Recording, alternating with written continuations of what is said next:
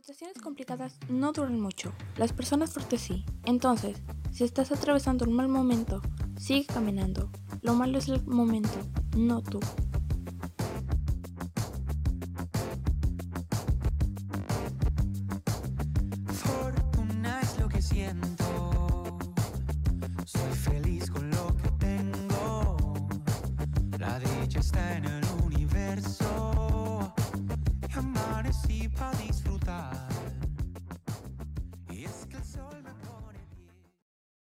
Buen día, tarde o noche. Un saludo de codo a todos ustedes donde sea que se encuentren. Soy Romero Pereira Evelyn y recuerden que son queridos, amados y apreciados.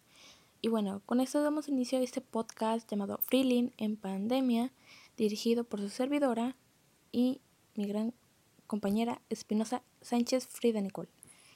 Donde el tema que abordaremos será exclusivamente de, pues como dice el título del podcast, eh, la pandemia por la que estamos atravesando desde el año pasado y pues Dato curioso, ya falta poco para que oficialmente se cumpla un año desde que entramos en cuarentena y tuvimos que empezar a aislarnos para evitar propagar más este virus.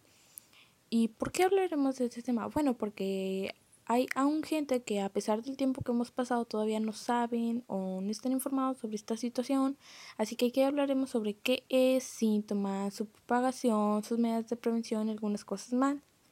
Entonces, quédense hasta el final y acompáñanos en este podcast. Para empezar, como introducción a este tema, ¿qué es el coronavirus y COVID? Porque hay gente que lo confunde y dicen que es lo mismo, pero aunque no están tan mal, aquí va.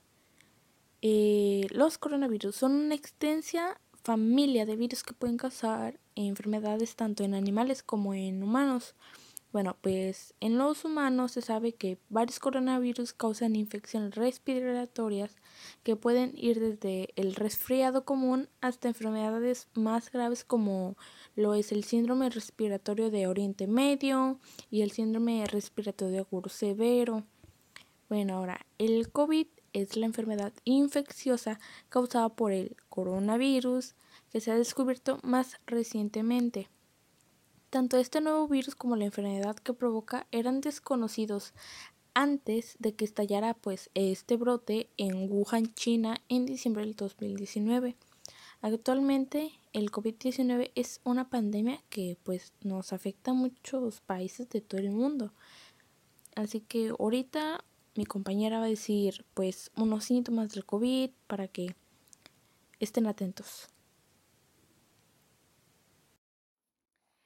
Los síntomas más habituales del COVID-19 son la fiebre, la tos seca y el cansancio. Otros síntomas menos frecuentes que afectan a algunos pacientes son los dolores de cabeza y molestias, la congestión nasal y el dolor de cabeza, la conjuntivitis, el dolor de garganta, la diarrea, la pérdida del gusto o del olfato y las erupciones cutáneas o cambio de color en los dedos de las manos o de los pies. Los síntomas suelen ser leves y comienzan gradualmente. Algunas de las personas infectadas solo presentan síntomas levísimos. La mayoría de las personas, alrededor de un 80%, se recupera de la enfermedad sin necesidad de tratamientos hospitalarios. Alrededor de uno de cada cinco personas que contrae el COVID-19 acaba presentando un cuadro grave y experimenta dificultades para respirar. Las personas mayores y las que padecen afecciones médicas previas como hipertensión arterial, problemas cardios o pulmonares, diabetes o cáncer tienen más probabilidades de presentar cuadros graves. Sin embargo, cualquier persona puede contraer el COVID-19 y caer gravemente enferma. Las personas de cualquier edad que tengan fiebre o tos y además respiren con dificultad, sientan dolor u opresión en el pecho o tengan dificultades para hablar o moverse, deben solicitar atención médica inmediata. Si es posible, se recomienda llamar primero al profesional sanitario o centro médico para que estos remitan al paciente al establecimiento sanitario adecuado. ¿Cuánto tiempo ocurre entre la exposición del COVID-19 y el desarrollo de síntomas? El tiempo que transcurre entre la exposición del COVID-19 y el momento en el que empiezan los síntomas Suelen ser alrededor de 5 a 6 días, pero suele variar entre 1 y 14 días. ahorita les hablaré sobre prueba de COVID. Bueno, aquí hay dos tipos de pruebas de detención del COVID-19 disponibles. La primera es pruebas virales y pruebas de anticuerpos. Una prueba viral indica si actualmente tiene una infección. Una prueba de anticuerpos podría indicar si anteriormente tuvo una infección. Bueno, ahora, ¿quiénes deberían realizarse la prueba? Bueno, pues las personas que tienen síntomas del COVID-19 principalmente, eh, personas que han tenido contacto cercano a menos de 6 pies por un total de 15 o más minutos con alguien que pues haya estado confirmado de COVID. Eh, también las personas que participaron en actividades que fueron imprudentes y pues que estuvieron como en viaje, reuniones sociales grandes o masivas o también que estuvieron en espacios interiores con muchas personas. Y a ver, eh, no todas eh, las personas deben realizarse la prueba de detención. Si se hace la prueba de detención, debe ponerse en autocuarentena en su casa mientras espera los resultados de la prueba y seguir las recomendaciones de su eh, médico de, o del profesional de salud pública. Ahora, ¿cómo debe de hacerse la prueba de detención de la actual infección por COVID? Bueno, puede visitar el sitio web eh, de su departamento de salud estatal o puede ir al local de algún sitio externo para ver la información más actualizada a nivel local acerca de las pruebas de detención. Y si tiene síntomas de COVID-19 o quiere que le hagan la prueba, primero llame a su proveedor de atención médica. Ahora, después, lo final, los resultados. Si el resultado de su prueba pues sale lamentablemente positivo, eh, conozca las medidas de prevención que en un momento más se las haremos saber eh, que debe tomar para evitar contagiar a otras personas. Y, y si el resultado de sus pruebas es negativo, probablemente no esté infectada cuando se le tomó la muestra. El resultado de la prueba solo significa que no tenía COVID-19 al momento de realizarse la prueba. Aún así, por seguridad, siga tomando las medidas para protegerse. Medidas de prevención para protegerse y proteger. Hay varias precauciones que se pueden optar para reducir la posibilidad de contraer o propagar el COVID-19. Entre ellas están lavarse las manos a fondo y con frecuencia usando un desinfectante a base de alcohol o con agua y jabón. ¿Por qué? Bueno, lavarse las manos con agua y jabón o con un desinfectante a base de alcohol mata los virus que pueden haber en sus manos. Mantener una distancia mínima de un metro entre ustedes y los demás. ¿Por qué? Bueno, pues cuando alguien tose, estornuda o habla, desprende por la nariz o por la boca unas gotículas de líquido que pueden contener el virus. Si la persona que tose, estornuda o habla tiene la enfermedad y usted está demasiado cerca, puede respirar esas gotículas y con ella el virus del COVID-19.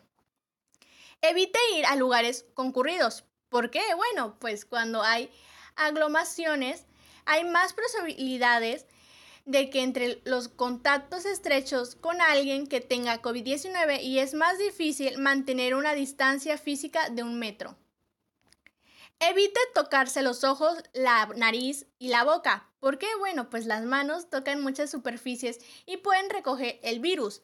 Una vez contaminadas, las manos pueden transferir el virus a los ojos, a la nariz o a la boca. Desde ahí el virus puede entrar en su cuerpo y causarle la enfermedad. Tanto usted como las personas que lo rodean deben asegurarse de mantener una buena higiene respiratoria. Eso significa cubrirse la boca y la nariz con el codo flexionado o con un pañuelo al toser o estornudar.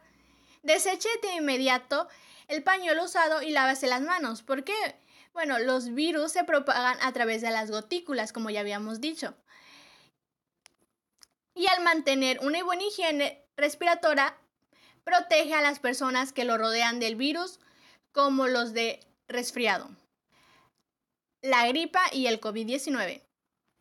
Permanezca en casa y aíslese incluso si presenta síntomas leves como tos, dolor de cabeza y fiebre ligera hasta que se recupere. Pida a alguien que le traiga las provisiones.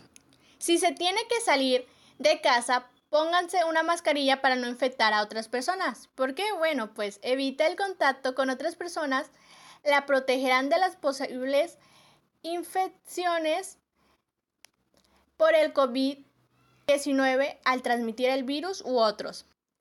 Si tiene fiebre, tos y dificultad para respirar, busque atención médica, pero en la medida de lo posible llame por teléfono con atención y siga las indicaciones de la autoridad sanitaria local. ¿Por qué? Bueno, pues las autoridades nacionales y locales dispondrán de la información más adecuada sobre la situación en su zona. Llamar con antelación permitirá que su dispensor de atención de salud le dirija rápidamente hacia el centro de salud adecuado. Esto también lo protegerá a usted y ayudará a prevenir la propagación del virus y otras infecciones. Manténganse informados sobre las últimas novedades a partir de fuentes fiables como la OMS o las autoridades sanitarias locales y nacionales. ¿Por qué? Bueno, pues las autoridades locales y nacionales son los interlocutores más indicados para dar consejos sobre lo que debe hacer las personas de su zona para protegerse. Les voy a proporcionar una información que a muchos les interesa, que es sobre la vacuna contra el COVID. Bueno, una pregunta que he escuchado es, ¿existe alguna vacuna, medicamento o tratamiento contra el COVID-19? En vacunas sí, ya se están utilizando varias vacunas. El primer programa de vacunación colectiva que se puso en marcha a principios del 2020 y al 15 de febrero del 2021 ya se han administrado 175 3 millones de dosis. Por el momento se están utilizando 7 vacunas distintas a través de tres plataformas. Aunque algunas eh, soluciones de la medicina occidental tradicional o remedios caseros pueden resultar reconfortantes o aliviar los síntomas leves de COVID-19, la OMS no recomienda automedicarse con ningún fármaco, incluidos los antibióticos, para prevenir o curar el COVID.